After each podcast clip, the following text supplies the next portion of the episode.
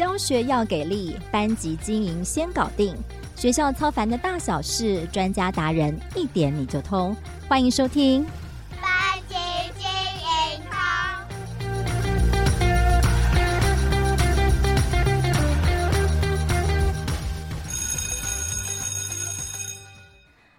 听众朋友们，大家好，我是主持人邵文，也是翻转教育的美声主编。又到了周三班级进通的节目，不知道老师们这周在教学上有没有碰到什么样的新挑战呢？我经常会听到现场老师们有这样的感慨哦，现在学生上课很缺乏学习动机。这背后当然有很多系统性的问题值得探讨，但也反映出现在老师面对很大的教学挑战呢。如果再用过去那一百零一招的讲述法，大概不用十分钟，学生早就不知道神游到哪边去了。我们在上一集邀请到的是仙女老师余怀瑾来谈无动力时代的教学法，分享他是如何唤醒学生的学习动机。那很有趣的是哦，那一集他也透露，老师们自己在教师研习当中当学生的时候，其实也不是学习动机特别的高啊。那他是如何唤醒台下的大家呢？推荐大家可以去听听看那一集哦。今天的这一集呢，很荣幸的邀请到的这位来宾，也是我很敬佩的老师，他也是仙女老师的老师哦，很像绕口令，他也是我的老师哦，我上过他的简报课，他把教学当做一种专业在钻研跟实践呢、哦，也是让红海、台积电、Google 等百大企业都争相邀约的企业名师，过去这两年也帮助很多的学校现场老师增能的教学教练，我们欢迎福哥王永福，福哥，Hello，呃，小文好，各位听众大家好，我是福哥王永福。福哥，我曾经在另一个代班的节目中访问过福哥，还有奕成老师，谈的是时间管理哦。福哥不只是早起的福哥，也是非常认真在拆解、建构跟分享教学专业技术的老师哦。他最近很忙哦，忙着出版新书《游戏化教学的技术》哦。我知道现场好多的老师想要学游戏化教学，想要改变课堂的风景，但是总是又爱又怕啊，觉得很多的困惑。那我们今天要好好的来跟福哥请教，那也要请听众朋友们要听到最后哦。福哥最后会有好礼要送给大家哦，福哥，我先来请教你。我们这集录的时候，其实我还没有看到真的书，我很幸运的可以先看到福哥的初稿哦。先睹为快，先睹为快。但我已经看到书的封面哦，非常夸张哦。我要先讲一下，就是上面有超多的推荐的人哦，这个是我觉得是非常厉害。八十个，八十个里面有老师，有大学教授，有成教系的这个大佬，甚至有什么台湾乐龄教育之母，有最高法院。最高检察署的检察官，有法务部的副司长，可以想见福哥的好人缘哦，以及他的这一套教学的专业跟技术，其实是让很多的呃，不管是老师也好，各行各业，其实都是受惠良多。那我今天要来跟福哥好好来请教这个游戏化教学哦，因为我知道我们发展教育的平台上，其实过去也有蛮多老师分享自己也是在讲游戏化教学的设计。那我看很多的都是。嗯呃，融入桌游啊、牌卡，甚至更进阶的密室解谜等等呢，或是应用在评量。现在蛮多老师很流行在课堂上用卡户来跟学生做互动，看起来也是游戏化教学。对，我们先一开头先来谈一谈呢、哦，那老师的这一本呢、哦，在教学上实际应用的这个所谓游戏化的教学技术，看起来有一些相同，但也好像也有一些不一样的地方哦。那我想先请福哥来帮我们定一下，你这次谈的游戏化教学指的是什么？好，我们在谈游戏化教学，当然以中文来看，什么游戏化教学或游戏教学，或是游戏式教学，或是这个桌游教学，好像听起来都是游戏嘛哈。但中文来看都就很像哈。那如果从英文来看哦，比较严格的定义哦，这个定义倒不是我定义的，嗯、这定义是学术上面的定义啊。因为游戏化现在也在这过去这十年开始有很多的学术文章的讨论哦，甚至我自己都写了一个。呃，游戏化的 paper，然后又被 SCI 接受这样子，所以游戏化我们讲 gamification 啊，指的就是把游戏的元素啊应用在非游戏的现场啊，所以你看到其实游戏的元素可能像什么点数啊、积分排行榜，那用在不是玩游戏的现场啊，所以上课当然不是玩游戏嘛。嗯。那我们在上课的过程里面用的这些元素，那其实它被称为游戏化。当然，游戏化不只是在课堂上面啊。可能啊，像之前那个手机啊、apps 啊，甚至有很多的商店在经营，要你几点啊，甚至去吃那个回转寿司，呃，吃的满十盘就可以玩一次游戏哦。抽扭蛋。对对对对，那个你看，他都在应用那个游戏化的这种机制，这样子哈。其实市面上也有游戏化的书，如果你去找的话，其实也不少在谈游戏或者游戏化的书。但是呢，真的把游戏化这个事情专门谈在教室里面，谈在课堂里面，教学现场，所以呃比较少啦。当初在找的时候，其实也比较少，所以后来我就写了这本呃游戏化教学的技术哈。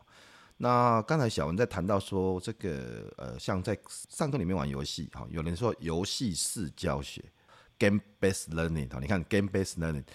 这个是等于说把游戏当成是一个教学的过程，然后从游戏里面有些学习啊，比如说学到什么啊，抗压力啊，然后呃抗挫折啊，类似像这样的心态的东西。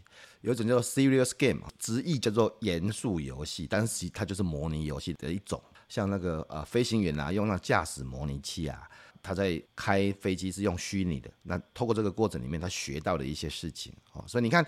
我们在谈游戏哦，游戏当然就是一般我们玩游戏，那游戏是教学，然后呃体验是游戏，其实这些都不是游戏化哦，请记得这些都不是游戏化哦。如果再再讲 gamification，指的是在非游戏的现场，你看这句话，非游戏的现场应用游戏的元素，所以其实它本身并不是一个游戏啊，啊，我们只是在课程里面，在上课的过程，上课也不用跟台台下玩游戏，但是会用。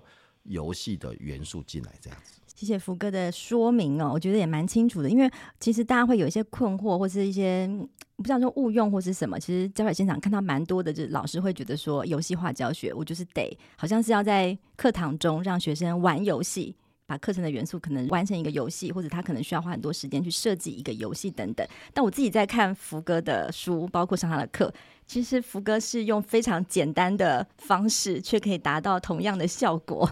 非常的厉害，对啊，小文应该会有感受。在你看到书之前，你就是在福哥的教室里面了。对，福哥没有在跟你玩任何一个什么桌游啊、解谜等等哦。来，再帮大家问一下，因为福哥之前大家都知道他出过很多书，上台的技术、教学的技术、嗯、都是技术哦。然后为什么在教学的技术之余，特别要把游戏化教学技术这个部分特别把它再 highlight 出来啊？你是不是也发现了很多老师在教学现场的一些难点，或是大家一直很困扰的这个什么学习动机低落的问题，在你的课堂看起来不存在啊？啊 就是去年的六月份、五月份那时候不是我们大停课嘛？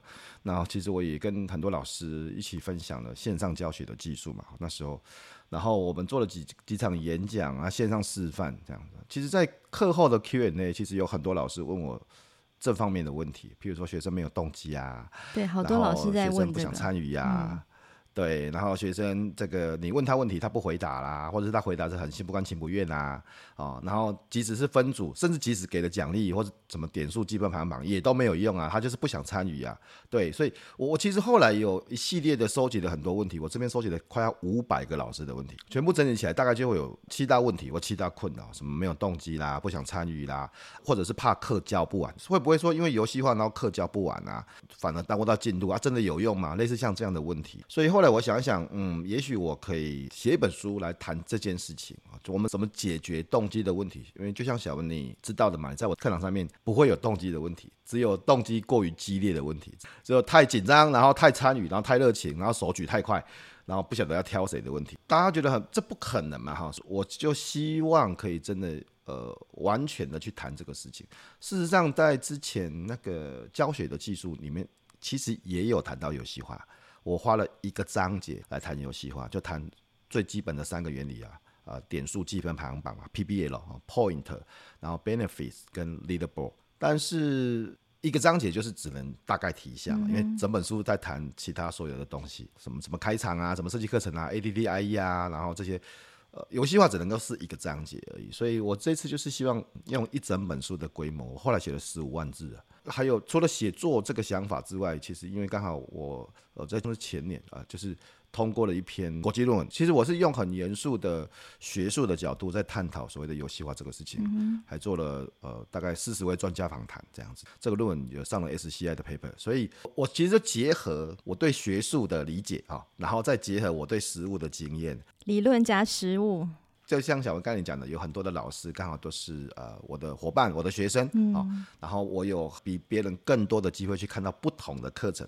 包括你刚才谈到说，仙林老师他在高中到底遇到这种叛逆的高中生，怎么可能他们会配合游戏化这个事情？不可能啊，他们可能不会那么合作啊。那而且要上的是国文课，对不对？那所以我把那个情境哦，因为我后来跟谢云老师有进一步的了解，然后我大概知道他怎么上课嘛，我知道这些细节，他也是其中的一个个案，所以这里面有呃我我十几年的教学经验，有我十几年的学术研究经验。有很多个老师，十位老师的不同的教学现场，那组合成这本书，这样。哇，非常的值得期待哦，很精彩哦，理论结合实物，而且福哥做事是非常认真的，他还特地去访谈了好多个老师，还搜集了现场四五百位老师的所有的痛点呢，一一来逐一的破解。其实我看完之后。加上之前对于教学的技术的理解，其实就整个串起来，我是觉得有点豁然开朗、真讲的一种感觉。因为刚刚福哥已经先讲到了 PBL，就是游戏化里面书中提到的三大元素：点数、奖励跟排行榜。哎、嗯，这其实说穿了好像很简单呢、啊。实际到了课堂之后，我真的发现，纵使是看起来简单的这样的方式，其实在应用上面，其实有很多的美眉角角。对，那我想说，福哥可不可以进一步来跟我们分享一下，你自己在教学现场，或是你观察到很多老师在运用这三大元素上面，有没有比较常见的一些错误的用法？我觉得这个问题很好，因为就是因为它听起来很简单。反正就是给点数嘛，对，对不对？有什么难的？然后给 给些小奖品嘛，对，对不对？然后呃，到时候看谁第第一名，谁第二名、第三名就排排行榜。这这有什么难的？真正的问题是啊，都不难啊，为什么你用出来效果不好？为什么学生不想参与？为什么奇怪？同样一个点数积分排行榜，然后在不同老师的身上会有不同的效果。其实我觉得大家最大的困扰，就是因为它看起来很简单。嗯，它看起来很简单啦、啊，反正就给点数而已。但是大家都没有想过为什么要给点数？那他为什么？你的学生为什么想要拿点数啊？点数其实本身没有价值啊。所以，呃，其实在我的书里面，关于点数基本排行榜，它是在比较中间后面的事情了。呃，在一开始的时候，我们就要谈说，那所以怎么用五个基本的原则，把整个游戏化的现场先设定好啊。譬如说，你所有设计的这个东西啊，不管是点数，他拿点数的前提是不是他做出跟你课程期待的反应？你的课程目标在什么地方？你有没有跟课程目标做结合？你这个整个过程里面，你是不是有先设定一个很清楚的，并且很简单的游戏规则？我的意思并不是玩游戏，而是说，譬如说什么情形之下他会拿到点数？拿到点数之后能够用来做什么？能够用来干嘛？到底是以什么样的形式去做这样的竞争？那第三个当然就要谈到。你是用个人给奖吗？还是团队啊？比如你可能很多老师可能就是呃，谁回答我给谁点数，谁回答我给谁加分。其实这效果一定不好的。我们书上也谈到说，对个人的奖励跟对团队的奖励其实有很大很大的差别。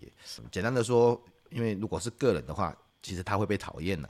大家当过学生嘛，你就很厉害啊，对呀，哈，你就很喜欢啊，他就很爱现呐。前几天我跟我妈。然后呃，在老家见面哈，然后带她去吃饭的哈。他 他说他去参加那个老人中心，然后那个老师也用游戏化 拿奖品了哈。嗯、然后他们会准备一些肥皂啦，准备一些什么这些日常生活用品啦，好是给大家。好，我的妈妈八十岁，她是踊跃举手回答的，她因为她觉得很好玩，她举手回答。好，重点出现了哈，她回答完之后，她的好朋友这些七八十岁的老人跟他讲啊，你就很爱现呐。哇。这样都不敢讲了。这是八十岁哦，哈、嗯，其实意思是一样的。你看这个所有的事情，不管是他是五六岁，或是他是五五十岁，或是他是八十岁，嗯、个人会受到同侪的压力啊。对。那所以我们必须要把这个事情翻转过来，我们必须要去直接让它变成同侪，意思是。他是小组，可能三个人小组，可能是四个人小组，可能是五个人小组，看那个状况。我书上也有写。嗯，但是一旦变成同才之后，这个个人所做的一切的努力，他就有一个理由了哦。我不是为了我自己啊，我是为了我的小组，我是为了我们这个小组啊。哦，所以他反而会被他的小组喜欢。因为他会有团队的连接，你看，像这些事情，包含像怎么样维持公平性啊，怎么样创造一个没有风险、不会害怕答错的环境，这些都是在老师们在用游戏化之前啊，我指的是你在给点数、你在给奖励、在给排行榜之前，必须要先设定好的。你只要前面这边没有做好，你直接进到后面，那它效果一定不好的。对，我真的觉得刚福哥讲的几点都非常的重要，包括清楚的游戏规则的建立，跟你课程目标的结合。它不是为了抢答 的呃那个计分而计分哈，它可能所有的这些流程跟这些事情都是跟你的课程目标做结合。再来是营造一个团队呃竞争的一个氛围。然后我觉得很重要的是那个无风险的那个答题环境哦。其实坦白讲，我自己不是一个在课堂上。上课很主动想要发言的学生呢，我必须先跟老师自首。但是福哥真的是不管答什么都说好，那个无风险的那个环境啊，可不可以请福哥帮我们多讲一下？这点我觉得蛮困难的。就像小文讲的，应该要预期啦，学生呃他是害羞的，或者是他不是那么那么踊跃的，嗯、心里面应该有这个预期。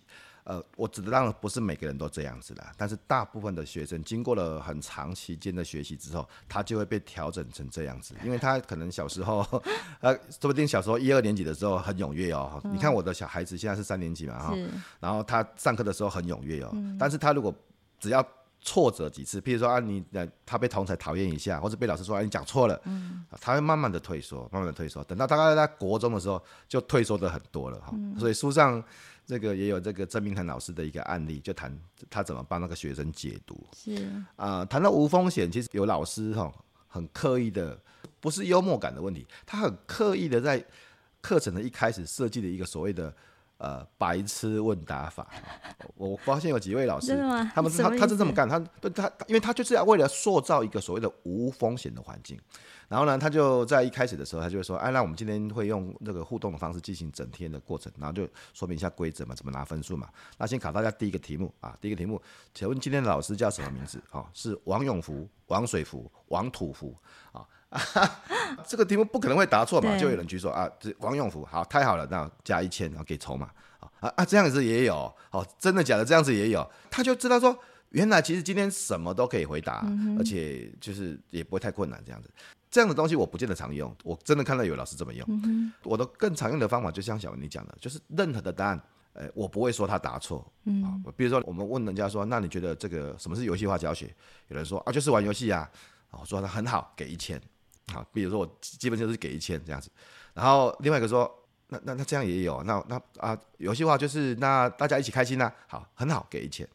我不会这个否定他的回答，这样子，这个时候我可能就会说，这个今天呢，各位的每个答案哈，我们都会拿到筹码或拿到分数哈，那答得越好，分数越高哈。那小文可能会说啊，哦，我让我知道游戏化，游戏化就是呃有一些游戏的元素混合在其中，哎，我讲太好了，给三千。你看像这样的差异是给分呐，其实我跟你讲，同学都知道了，我答错就是拿到一千，可是他他这个时候很开心呢。嗯，对啊，我有时候还会刻意开玩笑说，嗯、老师会说，那会不会同学就故意乱答？真的会有。我跟你讲啦，等到你差异化计分一上来的时候，就是因为大家都很聪明，大家不会故意讲错误的答案的，嗯哼，不会的，大家会绞尽脑汁想要拿到那个五千分的奖励。其实这就是一个所谓的无风险环境的塑造。小宁，应该可能会记得，在我们的课堂上面，其实大家是不会害怕。做错什么事情？我真的印象蛮深刻的。第一个印象是哇，怎么老师给分一开始是以千为单位，觉得老师好大方。就是 以前不是一点两点吗？小学老师诶、没有，福哥是先从千起跳。当然可能因为我们都是成人，所以他说一千两千的，哇，觉得哇，好好好好卖，好好爽这样子。那确实是呃，就是什么答案都可以接受。但我觉得老师也本身的那个控场能力要非常好，就是当你知道现场。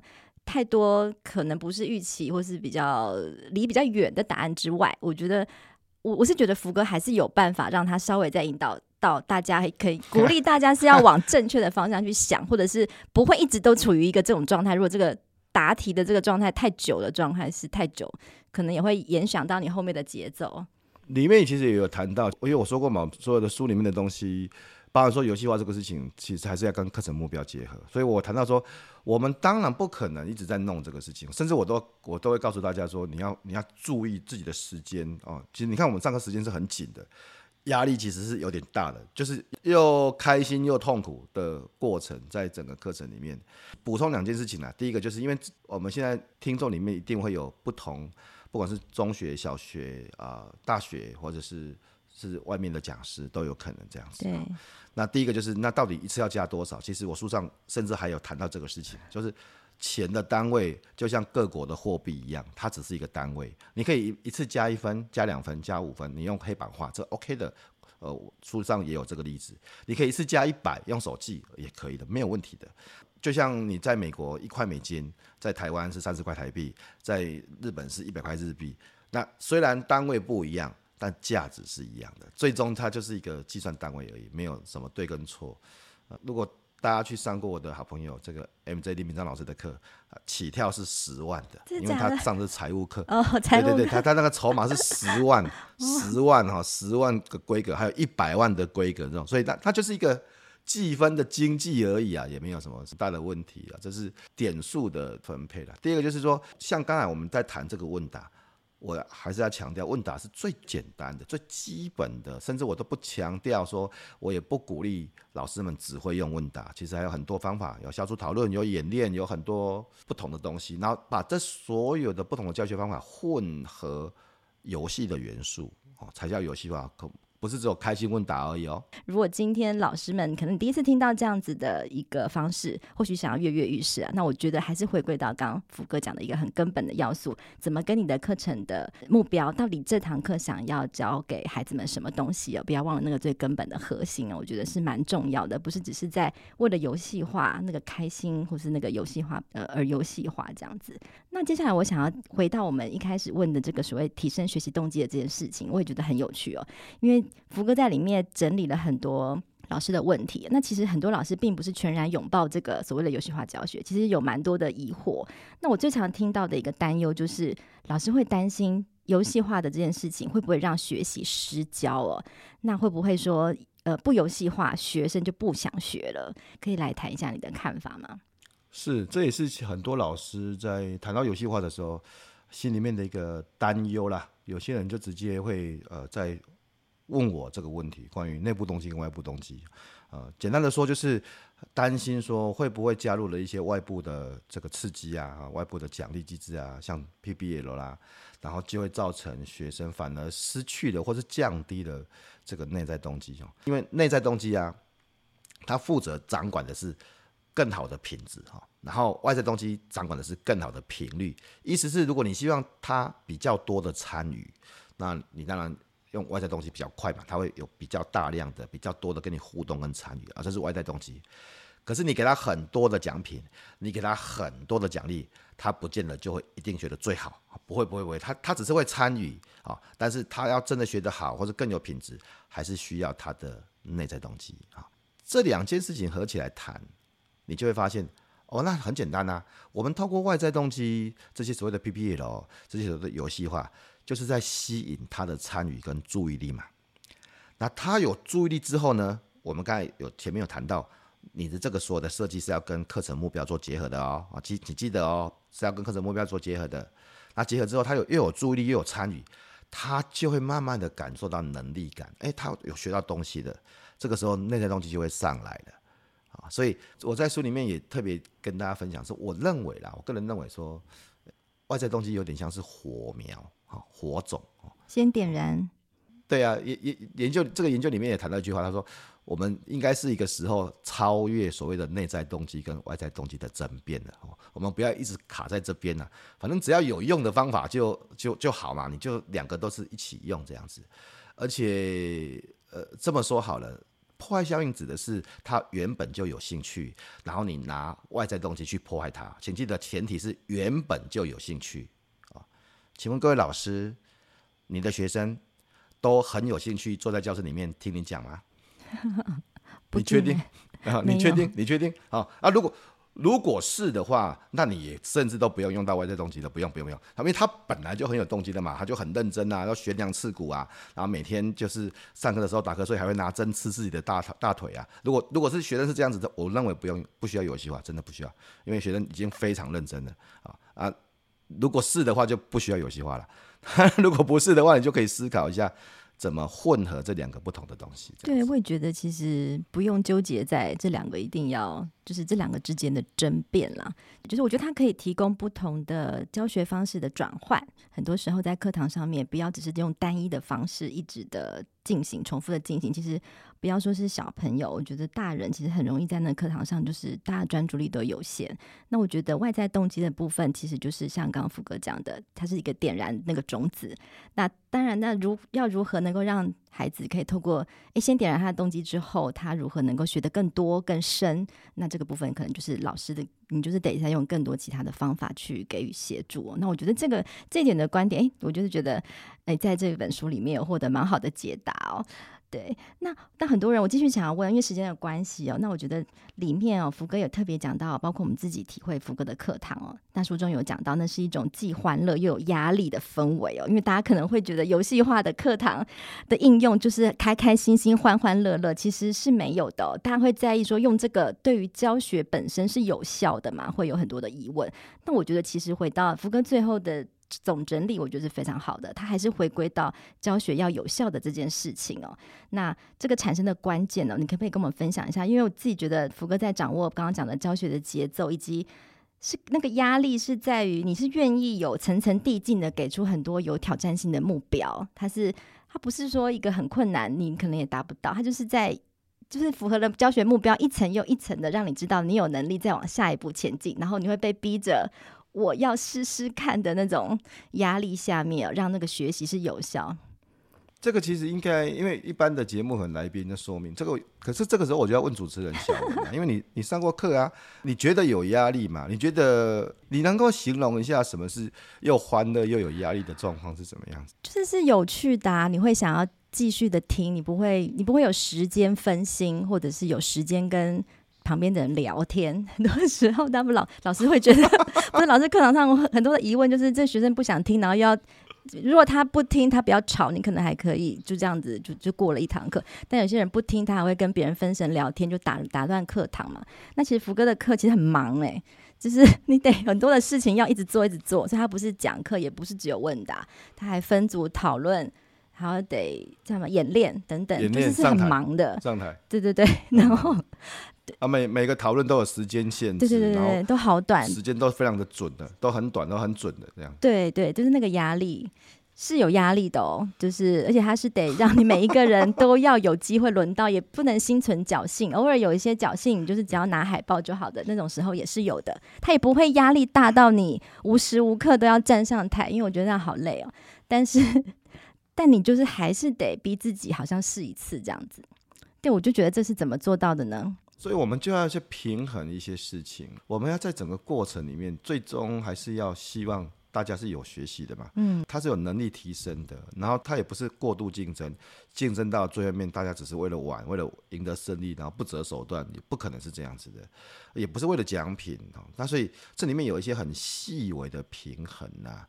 那也因为要把这些平衡做好，所以我才写了这么这么多。你看游戏化也不过才三个元素，BBL 还写了十五万字。其实事实上，这个书有六个章节啊，前面四个章节在谈游戏化，那那第四个章节在谈这个心流啊。就像刚才讲，你大部分我的学生哈，他根本不会有时间，不要说聊天好不好？他他会忘记这个时间，他觉得说奇怪，为什么这么快？他连做都做不完，他连。把任务完成都快要做不到了，然后就会刚刚好的时间，然后就赶快，然后就觉得奇怪，时间是不是被拨快了这样子呢？然后我又刻意的都把计时器拿给你看，就是这计时器在这边，时间就在这边倒数给你看这样子。所以，呃，这里面有很多的事情啊。那其实最后面两个章节还在谈，我们又回到这种学习理论啊，然后回到我我自己研究的三角学习理论啊。好，我我认为是这样，游戏化是一个很表面的东西的。我们现在看到的游戏化其实是一个很表面的东西。那我这本书其实最终有一个目的，我是希望带着大家，带着老师们看穿这些表象啊。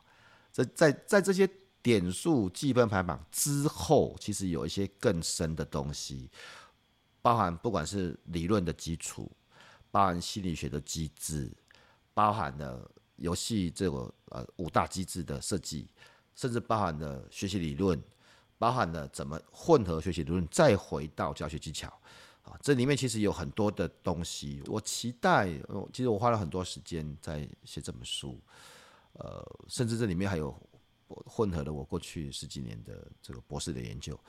呃，我只我只是期待说，让大家可以，我们可以从外面的世界，然后进到游戏化教学里面的世界，然后再穿透这个游戏化的表面，进到最深的地方。因为我希望，我们希望可以带领大家，就是最终有个目的啦。我们期望是，呃，老师们有更好的、更有趣的、更有用的、更有效的课程。嗯啊、呃，其实不只是让学生学得好，我我认为老师自己教也教得比较开心。老师们都很辛苦，呃，你知道我们有时候准备一堂课，然后去到台下看到一群要死不活的人，来，哎、心情很差。当然，有的老师是已经说服自己说，好了，那算了吧，有这个佛度有缘人呐、啊，好的，这个场景可能是十年、二十年，就就像我在企业教学教十五年了，呃，都是。十几年的时间来看的，我们我们干嘛让自己过得那么痛苦，对不对？其实其实可以的，真的可以的。我我看我最呃，这书里面有最高检察署的检察官哦，有法务部的副司长来写推荐。为什么？因为我把这个游戏化的教学应用在检察官的教育训练上面，教他们怎么去面对国民法官的简报法庭。你看这些主题够硬吧？国民法官法对不对？哈，检察官这些人都很硬的，法律人绝对绝对硬的。我跟你讲。他们一样积极的抢答，一样积极的投入，一样为了这个分数，一样为了排名，一样非常的投入这个课程，所以呃，它是有效的，但是老师们可能需要有点勇气啊，去做一些尝试。我觉得小文刚才做的很好啊，就是你去尝试一下，书里面有几个例子，就是那个老师一开始尝试是不太顺的，后来被学生称为天才。被学生称为那个神人这样子，那他一开始是爆掉的，所以这个一两次的尝试，我觉得真的没有什么。对，而且我觉得大家也很幸运哦，福哥是完全不藏私哦，在这本新书当中哦，所有细节、一些美眉嘎嘎的一些一些技术技巧，其实都在里面。十五万字不是。对，里面一些没有什么废话，就是 都是引经据据典，都是很务实的，都实际拆解。有些时候我们是一种感觉，但是也讲不太清楚。但是老师都把里面很多的呃，包括教学的传达，怎么去强化印象啊、互动啊，就是写的非常有理论，也有很多实务的技巧方法哦，非常的清楚。就整个是大拆解在这本新书里面哦，非常推荐给大家。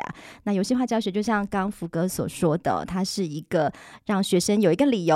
邀请他来参与你的课堂哦，那或许大家会觉得，呃，不做不改变不会怎么样，但我相信你愿意踏入这一步，一定都会有很大的改变哦。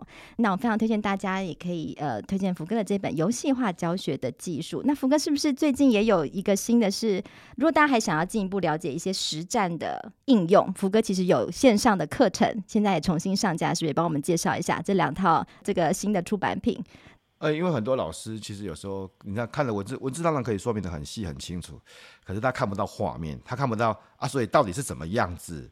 呃呃呃，对他他会想象不到，或者是他他想象的画面是这样子嘛？所以我们呃，其实，在二零二零年那时候，我就拍了一个教学的技术线上课程，哈，那时候当然也有很多老师，大概有七千位老师，呃，给我们很高的评价，啊，来参与这个课程的学习。那后来我就呃，在今年的夏天就把它下会停掉一下，因为我想要调整一下。